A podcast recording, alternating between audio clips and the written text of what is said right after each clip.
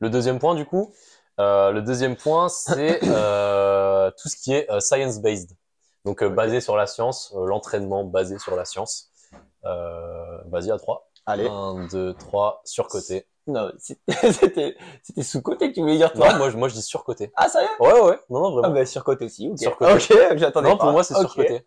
J'y attendais pas. Ok. Ouais, ouais, non, non, pour moi, c'est clairement bah, bah, commence alors, parce que ça me Ok. m'intéresse, parce que euh, toi bah, qui es, euh, ouais, que juste pour faire un récap, Ouais. Léo, science-based, c'est Léo. Ouais, c'est ça. Mais C'est un peu égal, tu vois. Léo en fait, égal, je c'est égal. je le, je le mets un peu comme argument, euh, comme argument marketing entre guillemets, parce que bah, j'ai un peu ce background euh, où je m'intéresse à la science.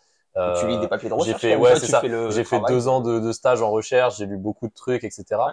Mais tu vois, je pense que pour avoir vécu la recherche, du coup, bah, l'année dernière, j'étais en labo, etc. Après, c'est un aperçu de la recherche. Hein. Je dis pas que je connais tout de la recherche, etc. Enfin, surtout la recherche en préparation physique. Euh, mais en fait, il y a tellement de biais euh, et de limites aux études que, en fait, une fois que tu l'as vécu, surtout la manière dont tu vas sélectionner les participants. Tu vois, moi, je prends l'exemple de mon étude. Euh, bah, en fait, les seuls participants qui remplissaient les critères et qui étaient disponibles pour venir, c'était en gros des étudiants en STAPS, tu vois. Mais ça biaise énormément le truc Mm. parce que c'était c'est ça exactement. Enfin ils venaient de sports différents mais c'est quand même Les une population très précise tout, ouais, très ouais. précise tu vois. Genre des étudiants en STAPS quasiment tous en première ou en deuxième année euh, ça n'a rien à voir avec je sais pas un sédentaire de 30 ans euh, qui fait des tractions juste pour le loisir. Enfin il y a, il y a des patterns nerveux qui peuvent influencer le mouvement etc donc euh, enfin je pense vraiment pour l'avoir vécu ce côté euh, limite et même avoir la réflexion de quelles sont les limites de ton étude, quels sont les biais possibles, etc. En fait, ça dépend tellement de ton interprétation personnelle, de, enfin, à part vraiment des, des études euh, sur des sciences dures entre guillemets, tu vois, genre je sais pas les maths, la bioméca, des trucs comme Ouais. ça, euh, qui font pas intervenir le mouvement humain. Euh, mais je pense à partir du moment où tu as un facteur humain, C'est tout enfin, il y aura forcément des biais, sujets, sujet à interprétation. Ouais. Et du coup, en fait, je pense, on en parlait tout à l'heure, c'est le, le fait que souvent les recherches, elles sont basées sur l'expérience. C'est-à-dire que d'abord, ils vont s'inspirer de personnes qui ont de l'expérience. Tu parlais des coachs de gym, euh, quand même des Ouais. athlètes olympiques, etc. Euh, même s'ils n'ont pas des grosses connaissances scientifiques, entre guillemets, et ben, euh, ils ont l'expérience de terrain. Ouais. Et après, bah, la science va se dire, OK, ben, pourquoi ils font ça? Donc, je sais pas, je dis un truc au pif, euh, pourquoi ils font euh, des, des rotations complètes aux anneaux, par exemple. Et ben, ils vont étudier, ok, euh, qu'est-ce que ça fait les rotations complètes? Est-ce que c'est mieux de faire euh, trois séries ou quatre séries? Mais au final, bah, les athlètes, euh, ça fait dix ans qu'ils en font. C'est ça. Ça fait 10 ans que le euh, coach, il a des données, Oui, c'est ça. des, une fiche avec tout ce qu'a fait l'athlète et qui peut voir la progression et qui peut dire, OK, en fait, le gars, il a réussi à faire une maltaise, qui est un, un exo avancé sur les anneaux, Ouais. les avancés même, Ouais. où t'es euh, parallèle au sol et les bras parallèles. Ça, ça n'a. Voilà. Il a réussi à faire une maltaise, il a débloqué en montant ses trucs. Enfin, en ayant tel niveau de force sur tel truc. Voilà, etc. et après, il peut faire des standards où il se dit, ah ben tiens, euh, pour un mec qui a à peu près les mêmes segments, euh, ben, il faudrait que ce gars-là, euh, avec une taille de 1m65, etc., ça, il ait cette puissance-là. Voilà. Et, euh, et en fait, du coup, bah, je dis Ça, je dis sur côté parce que si vous attendez d'avoir les études scientifiques qui valident tout, euh, bah, en fait, au final, vous faites rien parce que vous êtes dans le doute tout le temps, vous attendez une confirmation, etc. Et en fait, je pense que il y a beaucoup de gens qui ne font rien parce qu'ils ont peur de faire, alors Ouais. que c'est toujours mieux de faire quelque chose, même si c'est sous-optimal sur le papier, que de rien faire en te disant peut-être que c'est pas opti euh, et pas Ouais, validé par la Deux science, choses par rapport à ça. Donc, par rapport à ton dernier point, c'est que ça s'appelle la paralyse par l'analyse, Ouais, ce phénomène-là. Ce phénomène-là, c'est euh, on a on est à un stade où on a peut-être trop de connaissances par rapport à vraiment le- les efforts qu'on peut se qu'on peut faire et qu'on peut réaliser, et ce qui fait que euh, on doute de tout. Donc c'est-à-dire Ouais. que tu fais ta séance de développé couché, pendant que tu l'as fait, Ouais. tu dis est-ce que je devrais vraiment faire du développé couché, sachant que j'ai un point fort épaule? Ouais. Tu vois, et tu es toujours en train de te remettre en Et question. encore au final, tu n'es pas productif et tu mets pas d'intensité. et encore plus dans l'escalade parce qu'il y a tellement plus Ah bah de là, trucs à travailler. Enfin là, laisse Même pas, j'imagine même pas. Par rapport au science based aussi, ce que je tiens à préciser, c'est que quand vous choisissez aussi un coach, alors certes c'est un argument marketing science based, prenez un coach qui a des perfs. S'il vous, Oui. s'il vous plaît. Ça, Prenez un coach. ouais, mais ça, tu vois, je pense que c'est c'est hyper important dans le sens où moi, si t'as c'est- un coach qui s'est jamais C'est entraîné, obligatoire. il peut pas même savoir. pas comprendre. Ouais, il peut même ça. pas comprendre ce qu'il faut euh, Ouais. réaliser comme effort. Alors oui, il a la théorie, mais euh, sauf qu'il l'a jamais réalisé sur lui. Donc comment tu veux qu'il comprenne qu'un athlète aujourd'hui, il peut pas faire ça? Parce que c'est réel, il peut vraiment pas le faire. Alors que dans sa tête, dans ses chiffres et dans sa théorie, il devrait pouvoir. Et après, tu vois, je pense il faut aussi faire la différence entre un coach qui a des perfs à l'instant T et un coach qui a eu des perfs et qui sait de quoi il parle. Genre souvent, par exemple, les entraîneurs en gym, ils sont entre guillemets retraités, tu vois. Enfin, genre ils font plus de gym, mais ils ont Ouais. été athlètes de gym, Oui, ils ont l'expérience. et, attention, et tu les mets sur parallèles, oui, ils font et- quand même des et équilibres. ils sont quand même plus forts que Laisse tomber, 99,9% de la population, tu vois. Là, je te, euh, je te prends un médaille ouais. d'or au, médaille d'or au JO. Il y, en a, il, y en a un, il est incroyable, il est coach maintenant, il a 55 ans, 60 ans, il continue à faire des spectacles en tant que. Juste, il fait des spectacles ouais, des- aux anneaux, des- spectacles où il fait encore des maltaises et des trucs comme Ok, ça. d'accord, ouais. 50-50. tu dis, Ouais, ok. mais c'est. Et, et pour l'exemple pour toi, par exemple, moi, tu es un coach qui me donnera envie de venir. Si je veux pratiquer l'escalade et travailler l'escalade et surtout me renforcer pour l'escalade, Ouais. tu vois un gars qui a tes perfs, euh, tu fais traction PDC, tu fais euh, réglette 20 mm en PDC, Ouais. enfin, tu vois, PDC lesté, Ouais, additionnel. plus, plus Bah, je sais pas, moi. Enfin, au il faut, faut, pas se, faut se poser Oui. les bonnes questions, tu vois. tu t'arrives pas là euh, par hasard quoi. Surtout quand tu commences l'escalade comme moi à genre 18 ans et que t'en as que 24. En plus, enfin, t'as une progression. t'as voilà. pas le t'as pas tout ce background de quand t'es enfant. Et en plus ils ont sorti des études. Ouais, c'est marrant du coup parce que j'invoque les études.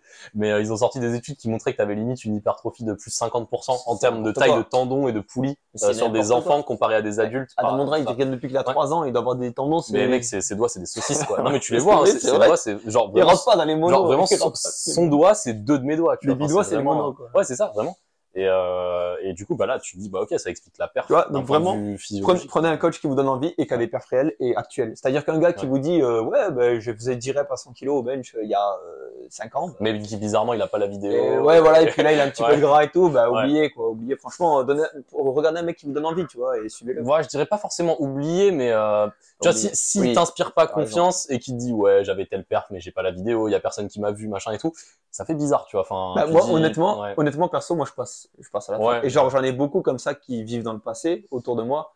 Et genre, vraiment, Ouais. c'est des gens, en plus, qui ont un petit peu un, un mal-être, au final, quoi. Et tu te demandes comment un mec qui, qui est pas très bien dans sa peau peut vraiment te guider aussi dans, tu vois, Mm. un truc où, Ouais, puis toi, t'as envie de reprendre Puis il y a ce confiance. côté, il y a ce côté vitrine un peu aussi, c'est-à-dire que fait. bah c'est un peu comme quand tu choisis un, je sais pas, un vêtement ou un truc quoi. Enfin, c'est genre si c'est pas beau dans la vitrine, t'as pas envie de l'acheter quoi. C'est faut être euh, en gros ma c'est pas, une société encore mais en gros mon, ma, ma marque que j'ai envie de faire c'est walk the talk et ça veut dire exactement ça être à la hauteur de ses paroles donc ouais, c'est ça. si à un moment tu commences à balancer ben je peux courir un marathon ce qui va être ce Bah, qui va être le en avril mais voilà bleu, tu vois. Genre, donc en avril je pourrais je pourrais faire le malin tu vois, Ouais. sur la course euh, marathon tu vois, je pourrais vraiment en parler là aujourd'hui je me sens pas légitime tu vois Ouais, c'est je peux euh, présenter ce que je fais mais je vais pas te dire fais ça ça va marcher C'est pareil pour moi en, en escalade, tu vois, genre je vais jamais vanter le fait que j'ai fait des perfs en escalade parce que j'en ai jamais fait, tu vois. Enfin en mode des vraies performances tu veux en dire un escalade. truc genre euh, du 8C ouais, ou tu vois par exemple euh, jamais rien. je vais dire jamais je vais dire bah mon argument c'est que j'ai fait des bonnes perfs en escalade parce que enfin des bonnes perfs, je sais pas genre 8 des blocs ouais des 9 perfs, à voix. c'est voilà des, des euh, perfs où vraiment t'es un pratiquant vraiment avancé euh, bah parce que je l'ai jamais fait tu vois. Donc euh, je peux pas euh, même si, si un pratiquant vient me voir en disant voilà j'ai cet objectif là est-ce que tu peux m'aider? Je vais lui dire très honnêtement je pense que je peux t'aider mais plus sur la partie bah, physique Ouais, euh, voilà. bien gérer ton entraînement pour pas te blesser euh, pour optimiser à fond euh, pour ton objectif mais par contre pour la partie euh, je sais pas euh, coaching technique et tactique pour euh, sortir un bloc dur par exemple ça je sais pas le faire tu vois Bah, tu, tu Enfin, sais rester à ta place. ouais, enfin, je, je saurais le faire enfin je, je pense que je peux le faire Tu mais je me sentirais pas légitime de le faire, tu vois. C'est-à-dire que vraiment, bien, là, ça. demain, t'as un athlète, euh, je sais pas, du pôle France d'escalade qui me dit, bah vas-y, je prépare Paris 2024, euh, j'ai confiance en toi pour mon coaching. Moi, je vais lui dire, moi, j'ai pas confiance en moi, tu vois. En gros, je vais lui dire, euh, j'ai confiance en moi, mais pas dans le haut niveau et quand la performance a un impact aussi important sur ta vie, tu vois. En gros, je veux pas me sentir, enfin, je suis pas encore légitime dans ma tête de me sentir responsable de la réussite ou de l'échec bah, d'un athlète de si haut niveau, tu vois. Donc, euh, je dirais clairement à cet athlète, euh, bah, je veux bien que tu me fasses confiance, euh, mais si jamais le résultat il est pas à la hauteur de ce que tu attendais, euh, bah, c'est peut-être parce que je, je manquais d'expérience, etc. Tu vois, enfin, en gros, je vais lui Ouais. dire par A plus B que oui, c'est bénéfique d'avoir un coach, machin et tout, mais que peut-être que pour cet objectif-là, euh, enfin pour cet objectif-là, je serais pas bah, la meilleure personne à aller voir, tu vois. Bah, moi, euh, c'est ça aussi, c'est ouais, comme tu dis, rester à sa place et connaître ses points forts, ses points faibles, etc. Tu vois. Pareil, Mais, moi, euh, moi, ouais. si la personne est au-delà d'un stade euh, intermédiaire, euh, je me sens pas de, tu vois, qu'elle est pas au début de l'intermédiaire, mais plutôt dans la fin de l'intermédiaire où elle commence à être avancée. Puis t'as le, Et si elle vient me voir pour ouais. l'hypertrophie, je vais dire, euh, Puis t'as le syndrome de l'imposteur aussi qui rentre en compte. Enfin, je sais pas, je dis un truc au pif, mais imagine tu t'as fait que de l'hypertrophie toute ta vie en mode prise de masse, t'as jamais été sec. Euh, Qu'est-ce que tu connais sur la sèche, tu vois Si t'en as jamais fait une, euh, enfin, tu peux connaître toute la théorie de la sèche, mais si tu l'as pas vécu le moment où t'as Ouais. plus rien dans le bide et tu dois aller La- dormir, la phase de la mort. c'est appelle ça exactement. Enfin, est-ce que tu es vraiment légitime pour conseiller quelqu'un qui est dans cette situation? Non. Je suis, ouais, je suis assez d'accord avec toi là-dessus. Bah, cool. Ensuite, bah ouais, du coup, ça nous amène au point suivant, un peu tous ces points sur le coaching. C'est euh, donc le point suivant, c'est euh, surcoté ou sous-coté, bah, d'avoir un coach, tout simplement. À trois. Un, 2, 3, sous-côté. sous-côté. Ouais, sous-côté. Vas-y, je te laisse commencer, hein, du coup. En fait, un coach, ça vous permet d'être euh, factuel sur votre progression. Euh, déjà, lui, il ne va pas avoir d'émotion sur le. Alors, je suis sûr qu'il peut s'attacher à vous, c'est pas la question. Mais en gros, il va regarder les chiffres, il va regarder les vidéos que vous lui envoyez et il va être très factuel. C'est-à-dire Ouais. que s'il y a un problème, Ouais. il va le dire. C'est Enfin, c'est son taf, en tout cas. Ouais. Après, est-ce qu'il va le dire ou pas, bah, ça dépend du coach. Ouais. Mais ça, déjà, rien que pour ça. euh, Avoir un regard objectif sur ce que vous faites. Tu vois. Déjà, Oui. rien que ça, Et c'est. puis un gars qui va vous dire s'il y a un problème, il va vous le dire. Ouais. Et euh, c'est super important d'aller presque au, au conflit des fois. Ouais. Quand t'es coach, tu vois, d'aller vraiment Ouais, lui dire non, là, tac. Et les gens, ils Ouais. attendent. Enfin, en plus, Ouais. ils attendent à ce que tu dis non, là, fait, là, ça. c'est n'importe quoi ce que tu as fait.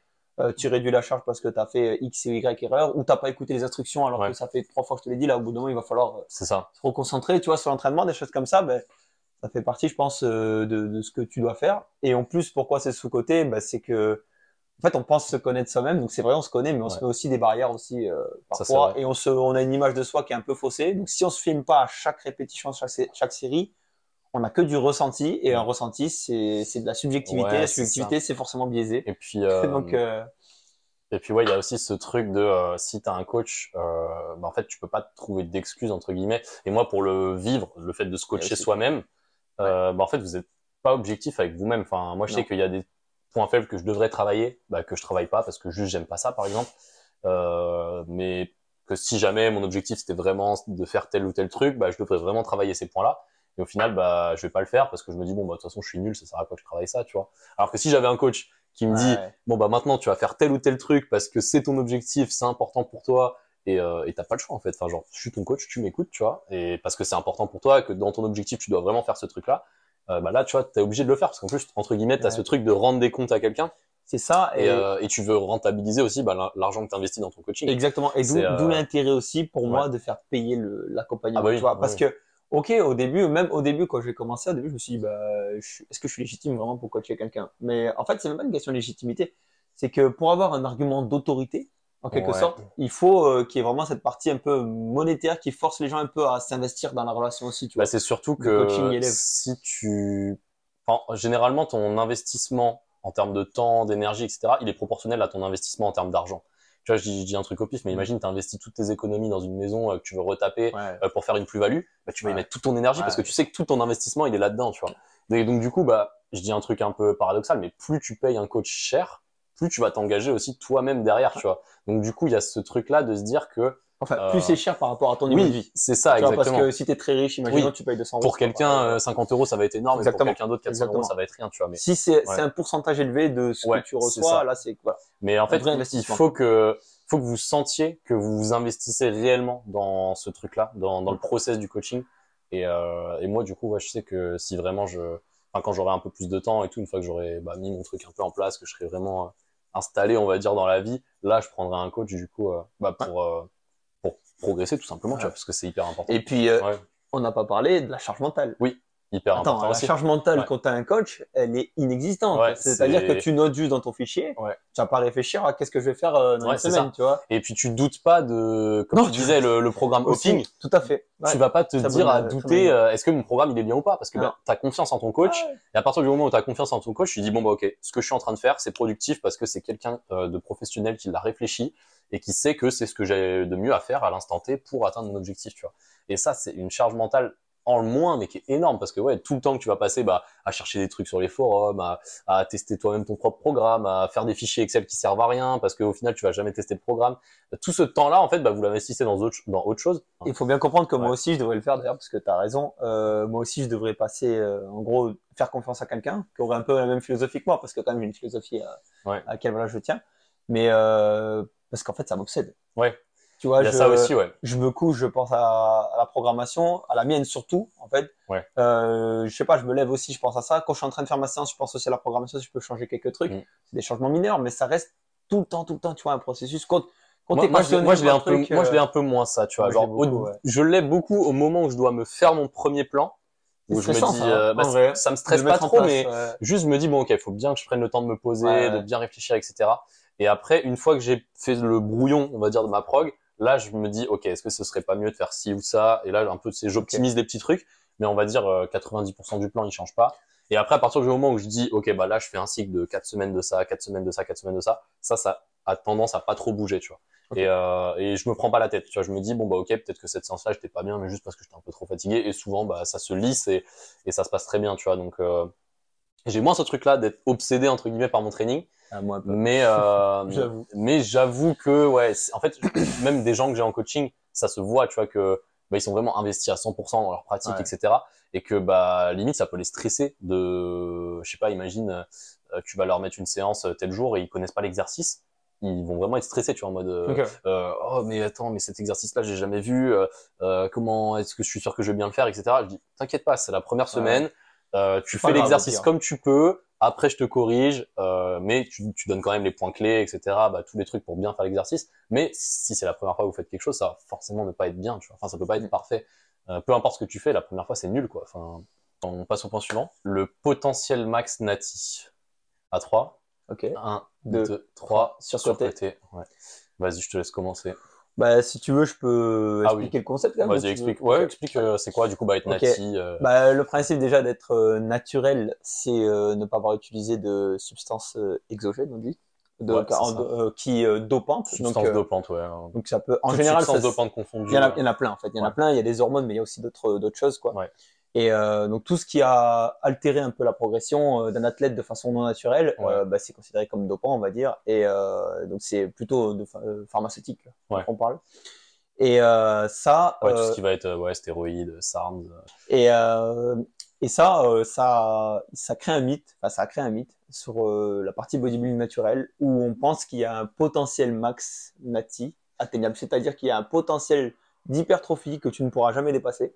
Souvent, on dit que c'est 15 kilos de muscles secs sur une carrière de body d'un mec naturel, tu vois. Ok. C'est un peu le chiffre qui ressort. De dire que, imagine, tu, tu commences la muscu, euh, ton corps de lambda, c'est genre euh, 70 kilos pour 1m80, euh, et t'es pas trop musclé et pas trop gras, bah, peut-être que tu peux monter à 85 kilos en étant à peu près sec, quoi. Genre, en gros, c'est à peu près ce qui se dit, quoi. Alors, on dit que c'est surcoté, mais il faut bien comprendre que si vous prenez des produits dopants, euh, votre physique va exploser. hein. C'est c'est surcoté, mais dans le sens où euh, tu passes de l'autre côté, euh, donc t'es plus Ouais. tu deviens euh, dopé, c'est c'est- un autre monde, tu as une récupération qui est euh, hallucinante, peux faire des doubles séances Ouais, sans tu, problème. tu vois, c'est pour ça l'argument du ouais, mais il s'entraîne plus dur. euh, moi, je l'entends pas. Alors, parce que en fait, c'est pas juste tout- peut, pas avec il peut s'entraîner plus dur parce qu'il a la capacité tu de joues pas avec les mêmes cartes. Tu ça, joues pas avec les mêmes cartes. En fait, c'est carrément c'est notre c'est notre pratique parce qu'il y a la Ouais. pratique pour les pratiquants naturels et les pratiques pour les pratiquants dopés. C'est pas la même façon de s'entraîner, c'est pas la même façon de, De s'alimenter même. genre, de euh, s'alimenter, oui. Enfin bref, c'est en gros tout change quoi. Tout Vraiment, c'est comme si vous passiez du.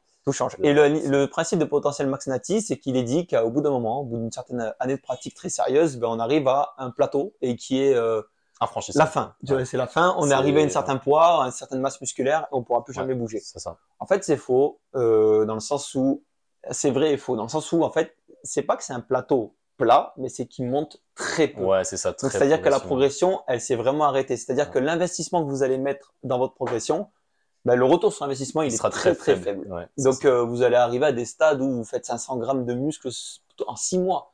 Tu vois, des stades vraiment année, hein. avancés sur une même année. sur une année, 500 grammes de muscle, c'est beaucoup. Hein. Et là, on parle de 10 ans de Ouais, pratique, de muscu, etc. ouais. Tu vois. Donc euh, oui, il existe. Mais est-ce que parce qu'il existe, on doit se dire bon, mais j'ai atteint euh, les 80% euh, faciles, donc en gros à obtenir pour mon corps, c'est-à-dire j'ai gagné 10 kilos de muscles sec, on va dire. Ouais. Et, euh, et là, euh, je dois m'arrêter là parce qu'après, il va falloir que je bosse euh, trois fois plus. Ouais, c'est ça. et en plus, j'ai pas envie. Et ça peut être vrai. Bah, en peut fait, être correct. ouais, je vais y venir après. C'est juste une histoire de qu'est-ce que toi tu veux vraiment en termes d'investissement et tout. Bah en fait, c'est ouais, c'est une histoire de comme tu disais de retour sur investissement. C'est que euh, bah, surtout en muscu, comme la courbe elle est un peu inversement exponentielle. Enfin, elle est c'est quoi, c'est logarithmique. euh? C'est une bonne question. Ouais, je, je crois que c'est. Je crois que c'est que logarithmique, ouais. Enfin bref, en gros, la courbe, elle monte très vite au début et après, elle atteint une sorte de plateau où ça augmente, mais très progressivement et beaucoup plus longtemps. Et en gros, ce qui se dit en muscu, c'est que les 3-4 premières années, tu peux atteindre, on va dire, 80% de ton potentiel en termes de prise de masse musculaire. Et, euh, et en fait, ce qu'on se rend compte, c'est que c'est plutôt vrai dans le Ouais. sens où, euh, bah, Trois belles années. ouais, c'est ça. bien Trois années de muscu où t'es vraiment, hyper euh, investi dans ta nickel, pratique euh, que au niveau de la nutrition, du sommeil, de l'entraînement, euh, vraiment en trois ans, vous pouvez faire 80% de vos gains. Et après, ça va être plus être, on va dire, euh, notable sur le gain de force, etc., où tu vas gagner entre guillemets beaucoup de force, mais pas forcément beaucoup d'hypertrophie. Mais euh, ouais, tu vois, moi je pense vraiment la stratégie de si vous êtes un pratiquant euh, on va dire lambda, qui veut juste avoir entre guillemets le meilleur physique possible, euh, sans investir toute sa vie dans l'entraînement. Euh, en gros, vous bombardez vos 3-4 premières années et après vous faites que du maintien. Une deux Euh, séances semaine. Voilà, euh, c'est ça. Et après, tu vois, tu te mets des objectifs un peu annexes, tu vois, par exemple, genre, un peu comme tu fais, genre du running, euh, Ah oui. euh, tu vas faire un autre sport parce que t'aimes bien, j'en sais rien, tu vas, T'explores. tu vas faire ton tennis le dimanche avec tes potes parce que t'aimes bien, Euh, tu te dis pas, oh là là, je fais mon tennis le dimanche, ça va niquer ma séance du lundi, tu vois. Euh, Ouais. Et donc, du coup, en fait, il y a cette notion de retour sur investissement qui diminue plus vous vous investissez. Et en fait, c'est juste une question de qu'est-ce que vous, vous voulez réellement atteindre. Est-ce que vous voulez aller chercher votre 100% de votre max de potentiel? Et là, ça veut dire bah, avoir un travail qui n'impacte pas ta récupération, euh, avoir un environnement sain et qui te stresse pas. Euh, je sais pas, par exemple, si tu es dans une relation avec quelqu'un qui te stresse, euh, euh, où tu sens que c'est en conflit avec ta passion, bah ça va pas t'aider. Euh, si tu as des enfants, c'est mort.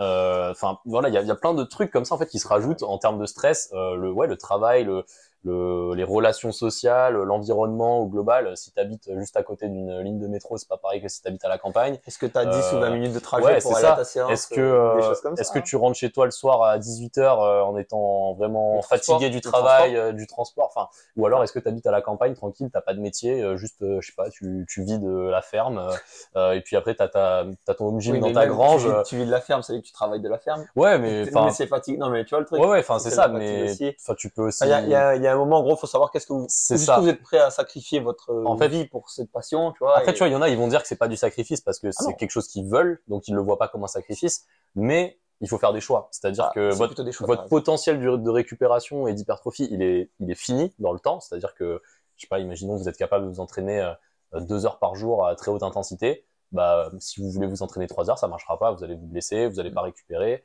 Euh, donc voilà, c'est un concept qu'on n'a pas abordé, Ouais. mais le volume, on peut pas l'augmenter. Euh, ouais, c'est ça. Le volume, il a une limite ouais, et, une limite. et même bah, les athlètes d'endurance, ils se retrouvent à faire des trucs du style euh, boire deux 300 bouteilles de coca par plus- jour juste pour haut, avoir le plus 300 de calories. Ouais, c'est. C'est n'importe quoi. Enfin voilà, en gros, votre potentiel de récupération, il est fini. Euh, votre potentiel de développement, entre guillemets, il est infini, mais ça va vous coûter en fait tellement d'efforts Ouais. d'aller gratter ces 5-10% que, à part si vous êtes, vous voulez vraiment devenir, bah, je sais pas, champion de la discipline ou être le meilleur du monde dans la discipline, est-ce que le retour euh, sur investissement vaut vraiment la chandelle? Je pense que non. Et, euh, et pour la et par rapport gens, à ça, si vous voulez des exemples natis de personnes qui continuent de progresser alors qu'ils sont euh, déjà sur déjà des gens sur scène en plus, donc des gens qui ont le plus haut niveau en bodybuilding Ouais. et qui sont naturels, j'ai plusieurs noms pour ça qu'on essaiera de mettre en description. Moi, je t'avoue, j'ai pas Donc, trop, j'ai pas trop d'avis parce que je m'y connais pas trop en, en nom et tout. Après, euh, Ouais. oui, après. Puis tu peux vraiment, tu peux jamais vraiment savoir s'ils sont 100% Mais euh, natifs. moi, ce dont je crois, enfin, les personnes auxquelles je, je fais confiance, bah, y a, en français, il y a Herzoviac, H-E-R-S-O-V-Y-A-C. De toute façon, on mettra les liens dans la description. Il y a, après, en anglophone, euh, il y a, qui est très intéressant, c'est euh, Alex Leonidas, il s'appelle, je Ouais, je tu vois. connais. Ouais, ça je vois. Euh, on parle de traction lestée à 80 kg. Ouais, Alors que c'est un bodybuilder en plus. Enfin, il fait de la force aussi. Bench à 180 kg. Naturel. Et dips, il a plus de 100, je sais plus combien. Il a traction à un bras aussi. Il a 6 tractions à un bras. C'est quand même hallucinant de voir des gens. Mais justement, c'est là qu'on se rend compte qu'il y a un Ouais. problème. Les gens naturels qui sont très très forts physiquement, enfin qui sont physiquement très beaux, très musclés, sont tous super forts. Ouais, ouais. Ils sont tous Genre l'un ne va pas sans l'autre, tu vois. Tu Ils, pas- ils sont tous ouais. forts. Et t'as dit qu'on voit des bodybuilders un peu, et puis des fois on voit un peu leur traction. Ouais. Putain, on voit qu'ils galèrent à faire ces tractions quoi, au ça. poids du corps. Exactement. Je sais pas, on se pose des questions, tu vois. Après on se pose les bonnes questions. Donc euh, en gros, euh, c'est pas que un seul facteur, mais bon. Ouais, c'est c'est c'est c'est plurifactoriel, mais ouais, c'est ça. Après, euh, moi, je pense qu'on a bien résumé ce point-là. Il n'y a pas vraiment de limite de naturel. Juste, bah, il y a une limite de développement par rapport à vos contraintes, par rapport à votre stress en général dans la vie. Et, euh, et après, c'est juste à vous de faire vos choix. Euh, Ouais. Voilà, je pense que c'est bien résumé. Parfait. Et le dernier point, du coup, c'est euh, donc la prise de masse musculaire euh, pour le l'escalade et le ninja. Euh, en gros, vraiment, bah, l'hypertrophie pour l'escalade ou le ninja. Enfin, les deux cumulés un peu, parce que c'est un peu le- la même chose en termes de préparation physique. Euh, Vas-y, à à trois. 3. Un, 2, deux, 3, sous-côté. Ouais, Ah, tu dis sous-côté ouais je aussi. dis sous-côté, ouais. En fait, Parce que ça dépend de. Moi, je pars du principe qu'en général, les profils qui veulent performer en escalade et en ninja sont souvent déjà très maigres et très fins, tu vois. Ouais. Pas maigres, euh, ils sont, ils sont physiques, c'est pas la question. Ouais, mais tu vois, ouais, Ça- ça, me choque pas d'avoir des très grimpeurs à poids de corps moins 20, tu vois. Genre, Voilà, euh, très écorché, voilà. Donc, euh, on voit des choses comme ça. Et on s'aperçoit quand même de plus en plus que, bah, on sait que la force est corrélée à la masse ouais. que tu as. Donc, la force, c'est un peu masse fois vitesse. Donc, il y, a, il y a deux facteurs que tu peux augmenter. Et euh, parfois, de se retrouver avec euh, de l'hypertrophie ciblée sur des exercices ciblés, par exemple le 7-3, on en a parlé avant, sur les Ouais. réglettes, ça induit de l'hypertrophie en, en produits dérivés. Ouais, c'est J'allais dire c'est un byproduct parce que C'est un c'est produit pas vraiment dérivé. ce que tu cherches, mais ça, ça vient quand même automatiquement. De l'hypertrophie. Donc on Ouais. peut imaginer un cycle off-season, on va dire, enfin Ouais. hors saison, euh, où tu fais faire à la personne euh, trois mois sur des protocoles de 7-3, des choses comme ça, et des tractions même lestées, peut-être, des choses comme ça. Il va gagner de l'hypertrophie, il va peut-être te gagner 1,5 kg, peut-être que tu vas le cumuler avec de la créatine s'il répond, répond bien et tout. Il va gagner du poids. Et euh, Mais en fait, ouais, une le, fois le que- poids qu'il va gagner, ça va le il va, rendre il tellement plus puissant. il gagne 1,5 que- kg. ouais, ok. Après, tu as une saison, enfin, pour les athlètes, ça se passe comme ça, ils ont une saison d'affûtage. Ils ont une partie d'affûtage. Ouais. Et c'est là où il va peut-être passer de 1,5 kg de gain à juste 500 grammes de plus par rapport à la baseline. Sauf que ces 500 grammes là, vous regardez ses avant-bras, il a pris un demi-centimètre, un centimètre.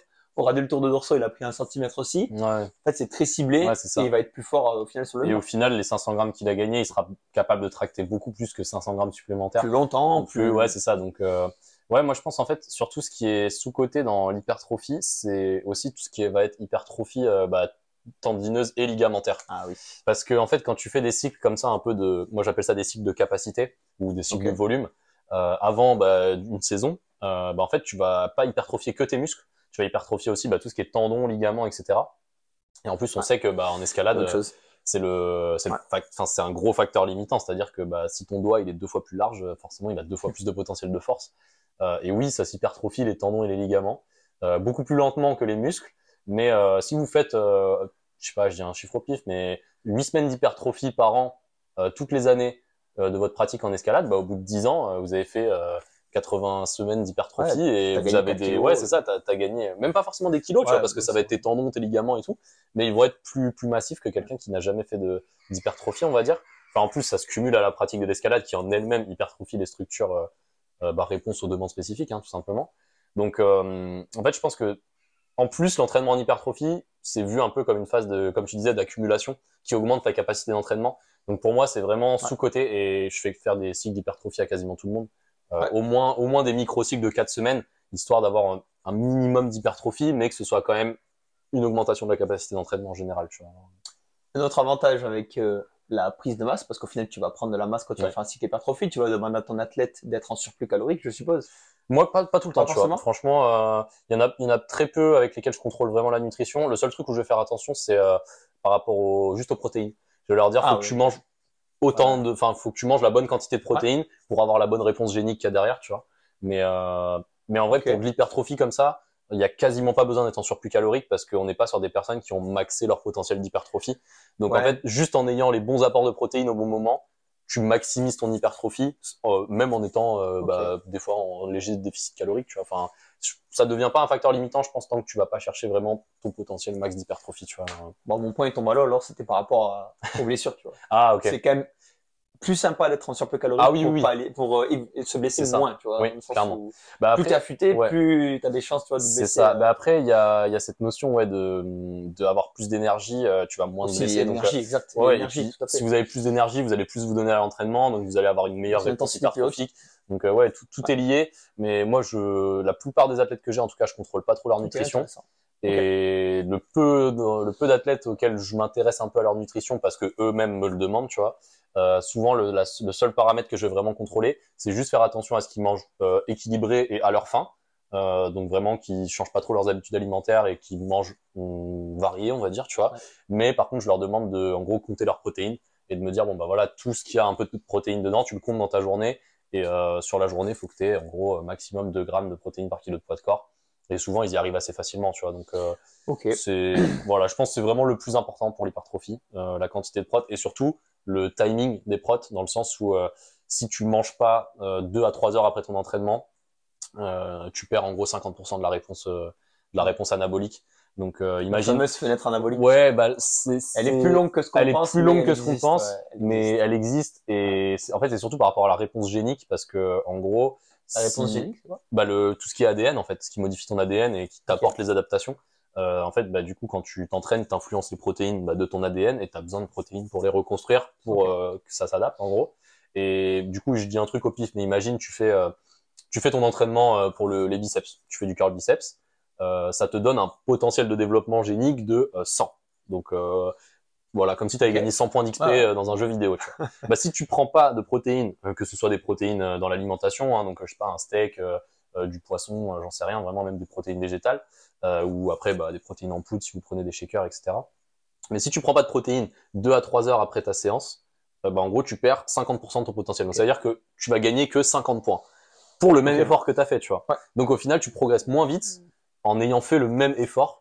Euh, Donc, ils avaient- donc donc Ils en avaient fait, raison à l'époque quand ils te disaient de manger Ouais. direct après ta séance, Ben, même si c'était pas obligé d'être aussi c'est ça, rapide. c'est en fait c'est juste par rapport Mais, au timing. Je dirais le plus important à respecter, c'est juste le, sens, quoi. le, le cycle respiratoire dans le sens où il faut que vous soyez revenu dans un état euh, calme en termes de respiration pour que vos systèmes nerveux, sympathiques, parasympathiques, en Ouais. gros, se soient équilibrés et que votre digestion elle se fasse bien.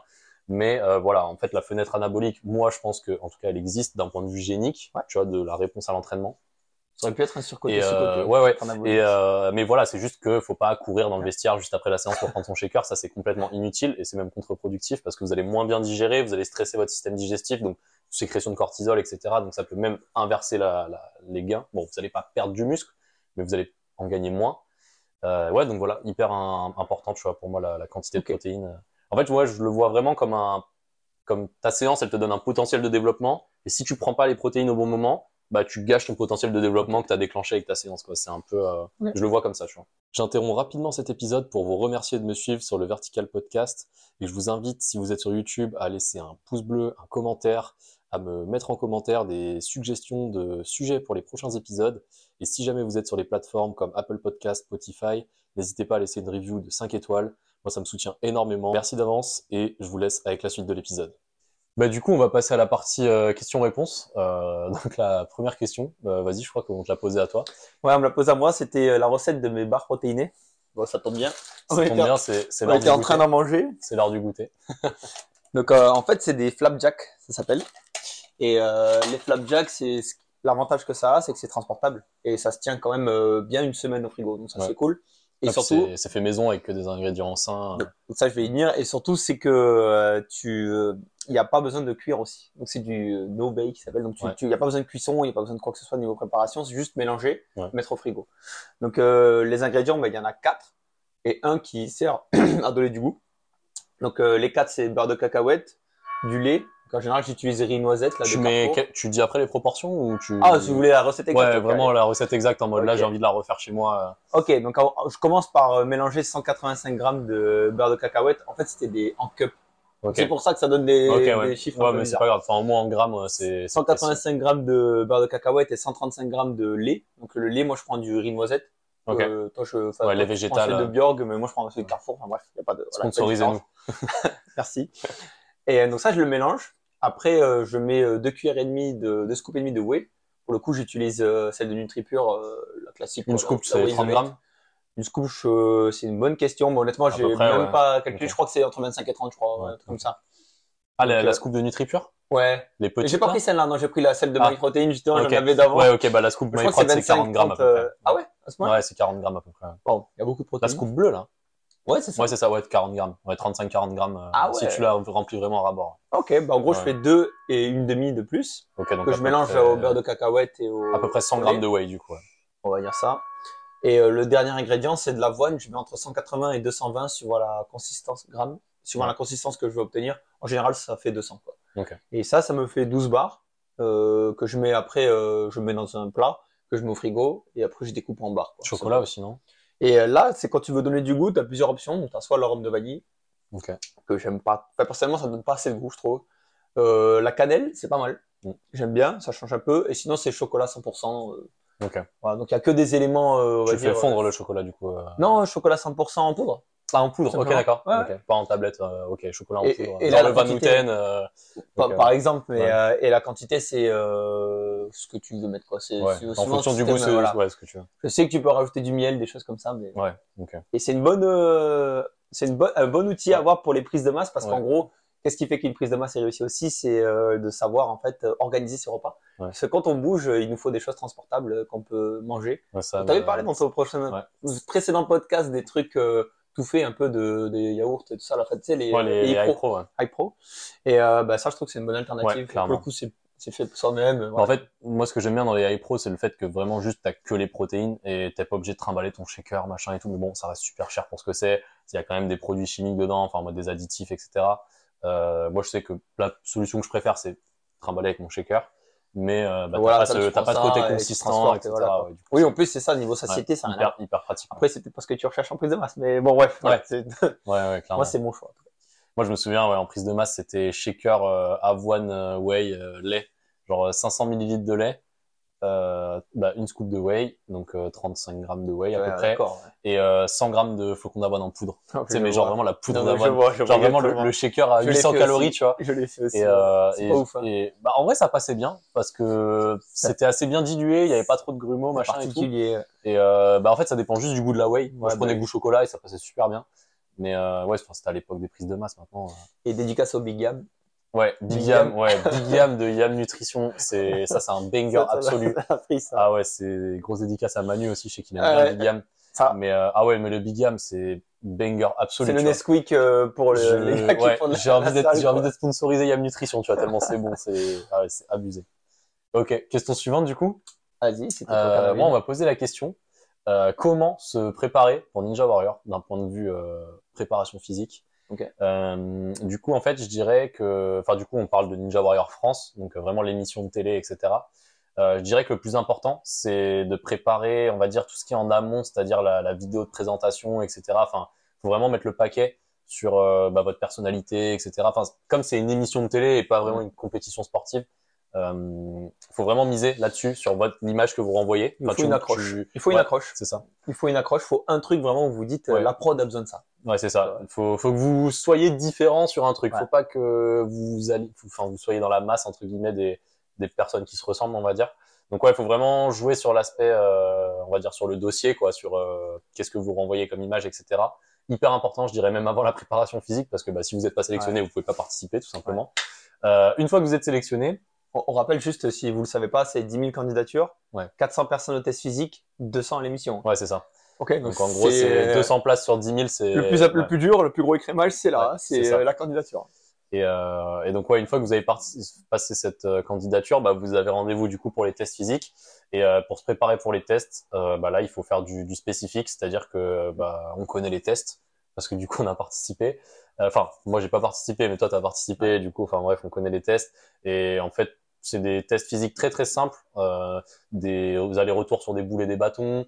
Euh, Il y a des tests de Traction, trampoline, si je dis pas, ouais, trampoline, attraper une corde, Ouais, c'est ça. des balanciers, et c'est là où, Ouais. c'est là où fait, où, ce que, ce que Ninja Warrior a de différent par rapport aux autres sports, c'est ces balanciers-là. Ouais.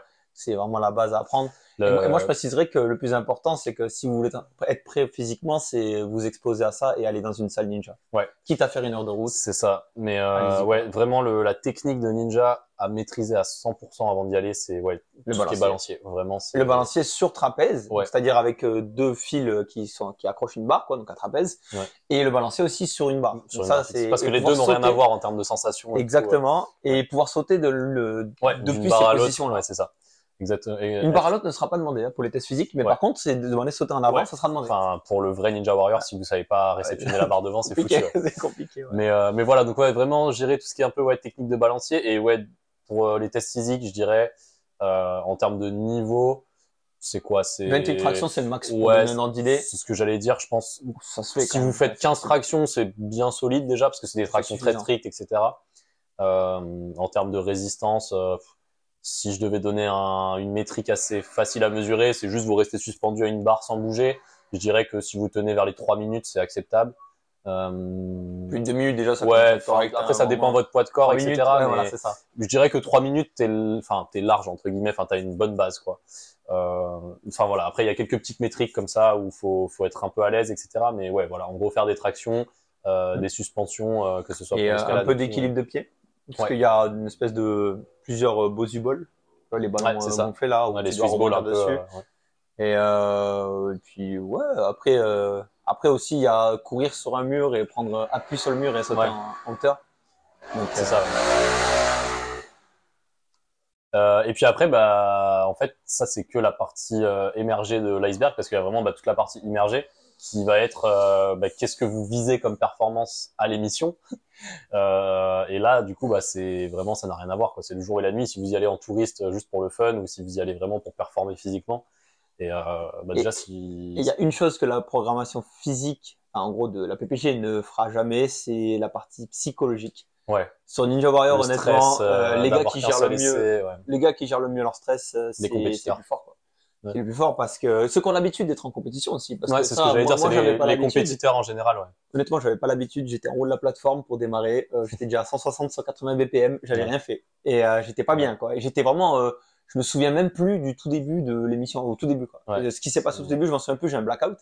Donc euh, vraiment, j'ai très mal géré la pression. Ouais, le stress, c'est un énorme et, facteur. et maintenant, ce que je dis à tout le monde qui veut y participer, je dis ben, préparez-vous mentalement à ce que ça soit très demandant, surtout que vous savez pas quand vous passez. Ouais. On passe entre 10 heures du soir et 5 heures du mat. Ouais. ça fait une belle fourchette. C'est ça. Et euh, on n'a pas le droit, on ne peut pas toucher les obstacles avant, on sait pas comment ils réagissent, on sait pas si notre grille va tenir, on sait pas si euh, ça. En fait, c'est une part d'aléatoire qui est énorme, donc Le seul moyen de pallier à tout ça, c'est de s'exposer. Ouais. partout. Allez, allez voyager. Enfin, si vraiment votre kiff c'est Ninja Warrior, vous voulez gagner, Aller dans plein de salles différentes. Allez en Euh, Suisse, tester en Allemagne, ouais. euh, tester des obstacles différents, même si vous faites de l'escalade pour vous préparer à Ninja Warrior, essayez d'aller dans plein de salles différentes, essayez de faire les blocs au premier essai ou de faire des voies au premier essai, vraiment pour vous exposer à ce stress de Mm. j'ai qu'un essai, j'ai pas le droit à l'erreur. Euh, donc en Ouais. escalade, on appelle ça flasher euh, des blocs ou des voies du coup. Euh, c'est hyper intéressant comme entraînement spécifique entre guillemets. Donc euh, voilà, il y a vraiment il y a beaucoup de points à gérer bah, pour se préparer pour Ninja Warrior, mais je dirais le plus important c'est quand même de miser bah, sur le Oui, la candidature pour être Pour sélectionné. C'est ça, exactement. Mais, euh, mais après, ouais, sur les qualités physiques requises en ninja en général, bah là, on pourrait faire tout un podcast. euh, sur Et ce- euh, sur- pour sur- tous les grimpeurs qui nous écoutent, et normalement il y en aura plein, Ouais. franchement, allez tester une fois dans votre vie euh, une salle ninja. C'est trop Ouais. fun. Euh, même toi, Léo, Ouais, je suis d'accord. même un peu moi, de mal à t'y mettre bah, en fait, mais c'est pas que j'ai du mal à m'y mettre, c'est que comme hors de ta zone de euh, confort. Ouais, c'est ça, c'est hors de ma zone de confort, mais j'aime bien, tu vois, quand même. C'est pas en mode j'ai du mal à m'y mettre parce que j'aime pas, c'est juste j'ai du mal à m'y mettre parce que, en fait, je vais avoir plus peur de me blesser, tu vois. Par exemple, je me dis une mauvaise réception, je vais me faire une cheville, ça veut dire qu'après pendant trois mois, je vais pas grimper. Bah, je vais avoir un peu la rage d'être allé à cette séance de ninja et de me dire bon bah je me suis blessé juste pour euh, une heure de fun alors que si Ouais. j'étais pas allé, euh, j'aurais pu grimper pendant trois mois après, tu vois. C'est plus par rapport à ça que j'avais du mal à m'y mettre. Mais au final, en vrai, si vous faites les choses bien, euh, la plupart des salles, il y a largement de quoi niveau sécurité, etc. Enfin, une blessure, ça peut toujours arriver, mais enfin, c'est très très rare et faut pas s'empêcher de faire un truc parce que vous avez peur de la blessure et on peut toujours se préparer un peu physiquement pour éviter ça, Euh, faire du renfort, je sais pas sur les chevilles par exemple si j'ai peur de faire une cheville. Euh, mais voilà. Donc, en euh, fait, euh, mais comme en escalade, apprendre ouais. à tomber. ouais, c'est ça exactement. Oui, apprendre à tomber, c'est c'est hyper pareil. important. Ouais. Évidemment, Ouais. tu pourras pas pallier aux chutes accidentelles ou Oui, oui. voilà, mais apprendre à tomber, apprendre à faire des Ouais, roulades. mais ça limite, ça limite euh, ça. drastiquement les risques, quoi. Tu, C'est toujours enfin, pareil. tu as la limite le plus gros risque, c'est de se faire un steak, quoi. C'est, enfin, Ouais. tu vas, tu vas rarement te Ça blesser, euh, tu vas rarement te blesser au Ouais, sens ouais. propre du terme, tu vois. C'est plus des, des blessures superficielles, on va dire. Donc, euh, ouais, non, franchement, Ninja, super sport en termes de fun, etc. Question suivante. Ok, ben, la dernière question Pour que, le running, euh, que j'ai eue. ouais. Ouais, donc c'était par rapport à l'équipement, euh, en gros, que, de base que je conseillerais pour toute personne qui commence le running. Alors moi, c'est un peu particulier parce que j'ai aussi euh, l'idée de ne pas me blesser, comme je l'ai dit. Euh, j'ai beaucoup écouté euh, le gars de la clinique du coureur. Et dans son podcast, en gros, aussi, le choix des chaussures est très dirigé vers des choses qui sont assez minimalistes. Donc moi, j'ai un peu pris le parti de l'extrême minimalisme. Ouais. Donc je cours avec ça. Qu'est-ce que c'est Je rappelle que je fais, je fais 84 kilos et je cours avec ça, donc ça n'a strictement rien. C'est-à-dire que on a, c'est des five fingers pour ceux qui voient pas, c'est peut-être un peu loin. En gros, c'est les fameux, fameuses chaussures avec les orteils, Ouais. avec chaque orteil qui est séparé. Et surtout, il y a 3 mm de semelle, euh, un poids de 120 grammes, je crois. Enfin, Pour ceux qui nous écoutent en, format, en format podcast, c'est vraiment des chaussures qui ressemblent à des gants, en fait, tout simplement. pour les pieds. Voilà, c'est ça. C'est des gants de pied, littéralement. Voilà. Moi, je trouve ça extrêmement laid, mais à ce qui paraît, il y a plein de vertus. Euh... Alors si en tu fait, veux un peu détailler, du coup. euh, Voilà, pourquoi je fais ça? Bah Déjà, en fait, c'est que je me sens bien dedans. Et ça fait, je marche en minimaliste depuis plus de trois ans. Attention, euh, si c'est la première fois de votre vie que vous commencez dans le monde de minimalisme, n'allez pas courir avec ça. Ouais. Euh, là, pas euh, passer du jour au lendemain, euh, vous- tout son volume d'entraînement avec ça. vous pouvez être sûr que votre tendon d'Achille, il explose. Ouais. Franchement, t'as même pas la mobilité Ça nécessaire. met dans quoi. une optique de renforcement sur le long terme, etc. Genre, Et, et moi, euh, dans, dans mon idée, c'était, euh, bon, j'ai un peu cette idée-là d'anthropologie où j'ai envie d'être plus près de, des racines de ce que pouvait faire l'être humain avant, tu vois. et aussi, c'est que le minimalisme, en fait, ça permet de, de travailler activement son pied.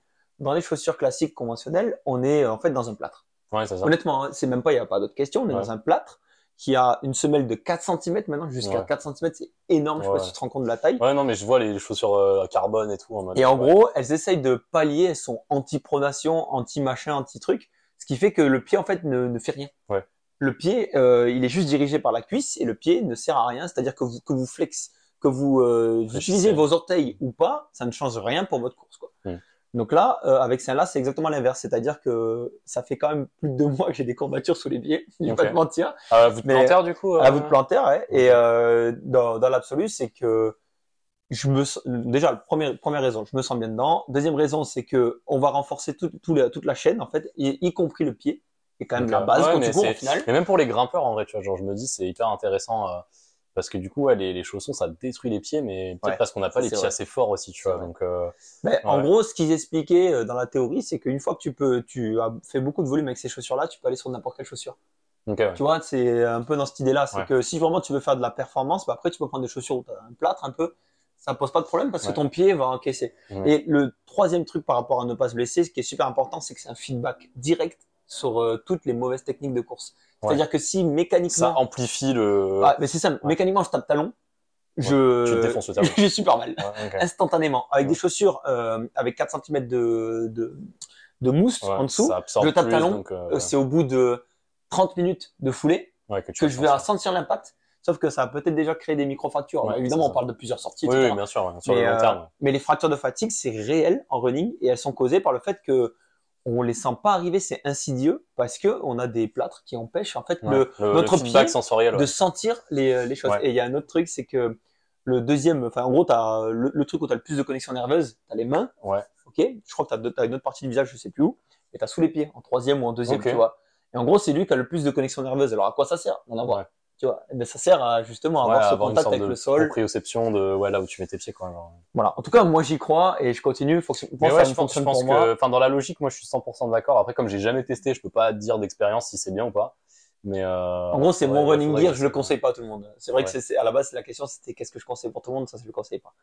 Par contre, ce que je conseille à tout le monde, c'est euh, si alors ce que je conseille à tout le monde, oui et non, parce qu'en gros, c'est si vous vous entraînez avec euh, des fréquences cardiaques en tête, c'est-à-dire que vous voulez vous entraîner avec euh, un certain seuil que vous voulez pas dépasser ou l'inverse que vous voulez dépasser, le cardio fréquence-mètre, fréquenciomètre à la Fréquence ceinture, mètre, fréquence fréquence mètre, pardon, à la Ouais. ceinture est euh, quasiment obligatoire. Donc c'est un polar en fait H10. Pour ceux qui connaissent pas, c'est ça s'attache au torse Ouais. et euh, ça vient lire euh, la fréquence cardiaque de façon la plus précise possible. Ouais.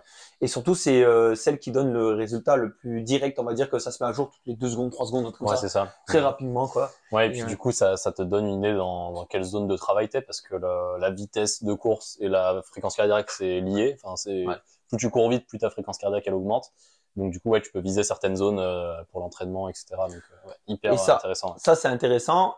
C'est pas obligatoire. Euh, on peut juste se baser sur des trucs où est-ce Ouais. que je peux parler pendant que je cours? Théoriquement, c'est que je suis en Z- en Z2. Est-ce que je peux respirer qu'avec le nez quand je cours? Théoriquement, je suis dans la zone de toujours, je suis dans une zone facile. Ouais.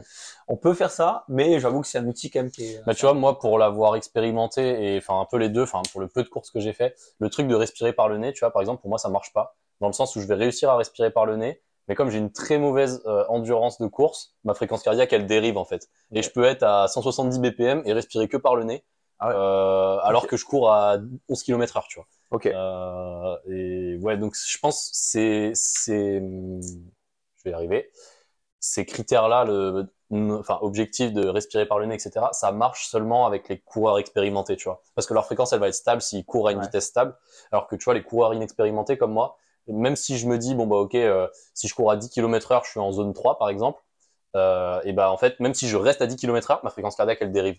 Ah, donc ouais. euh, ça, tu l'as remarqué qu'avec ouais. les outils. c'est ça exactement. Mais, mais ce que je veux faire comprendre aux personnes, c'est que si vous les avez envie de démarrer le running aussi, il faut pas non plus, tu vois, attendre d'avoir Oui, certaines choses ou euh, se dire je peux, Exactement. pas, je peux pas acheter ma polar, alors je peux pas Ça revient à ce qu'on disait tout à l'heure. Même vois, si c'est sous-optimal sur le papier, Voilà, c'est toujours mieux de le courir. faire que de ne pas le faire. Après, il faut bien comprendre que pour augmenter son endurance fondamentale, c'est-à-dire que pour faire des longues distances, il faut courir doucement.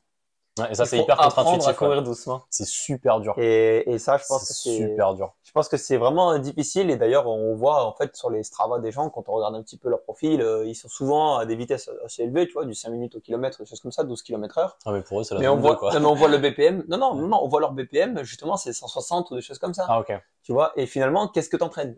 Ouais. quand tu fais ça? Ben, au final, C'est un peu. Si tu fais un parallèle avec de la grimpe, c'est un peu comme si tu faisais de la résie, quoi. Et pourquoi ne pas s'entraîner à 160 BPM dans l'idée euh, tout le temps? Ben, C'est que si vous faites que ça tout le temps, votre récupération elle est forcément impactée. Ouais, c'est ça. Là aujourd'hui, je peux faire 4 runs d'affilée en Z2 si je veux. Ouais. Tu vois, je peux aller euh, sortir 2 heures en, sur 4 séances d'affilée. Si je suis en zone 2, je peux le faire. Ouais, bah oui. Tu vois, ouais. si je monte à 160 à chaque séance, je ne peux pas le faire. vrai, je serai lactique, j'aurai les jambes un peu Ouais. clairement, ouais, c'est intéressant. Donc Ouais. quand on a quand on accumule du volume, ce qui est tout ce qu'on veut faire en marathon, c'est augmenter le volume jusqu'à arriver à un certain seuil pour être prêt pour le marathon. Bah, il faut euh, forcément faire des runs faciles. Quoi. Donc euh, voilà à peu près pour le. Ouais, puis moi je fais l'analogie du polar avec le avec le VBT, du coup le Velocity Based Training. C'est un peu la même chose, c'est-à-dire que vous devez avoir une intention de vitesse maximale sur l'exécution de vos répétitions, mais si vous n'avez pas l'outil qui mesure la vitesse, bah vous pouvez quand même le faire et, et au ressenti savoir quand est-ce que votre barre elle ralentit, etc. Donc euh, c'est bien d'avoir les outils, mais vous pouvez totalement faire sans. Et voilà, c'est juste une histoire d'optimisation et parce Ouais. qu'on aime bien les chiffres aussi, hein, clairement. Ouais, c'est vrai. Ouais. Parce qu'on parle du science base, on a dit que c'était surcoté, Ouais, mais en même temps, ça, ça nous fascine aussi. Bah, tu peux trouver ça sur côté, mais quand même y trouver un intérêt, tu vois. Enfin, c'est vraiment. euh, Puis moi, je le Enfin, vois aussi. dire que ça n'a pas une importance majeure. oui, voilà, c'est ça. une progression, mais ça a un mais intérêt. dire que voilà. Exactement. ouais. Et puis on est un peu geek là-dessus. Et du coup, bah, dernière question, question bien geek ça pour le coup. Euh, Batman ou Superman, tout simplement. Et pourquoi? Parce qu'il y a vraiment le choix. Euh, Superman, c'est il est dopé quoi. Ouais. on va dire ça Il quoi. a pris trop de Il kryptonite. Non justement, euh, c'est pas l'inverse. Il est pas allergique à la kryptonite. Euh, si, c'est ça. Ah, ouais, mais. Enfin bref, je sais plus. Mais, si- mais ouais, ouais. genre, ouais, il est dopé. Batman, c'est un atypique qui peut. Dans, dans ces trucs, on peut le voir dans ces films. En plus, des fois, tu le vois be- belge des trucs, des aberrations, ou squat avec. Il y a 40 plaques, tu vois, des trucs comme ça.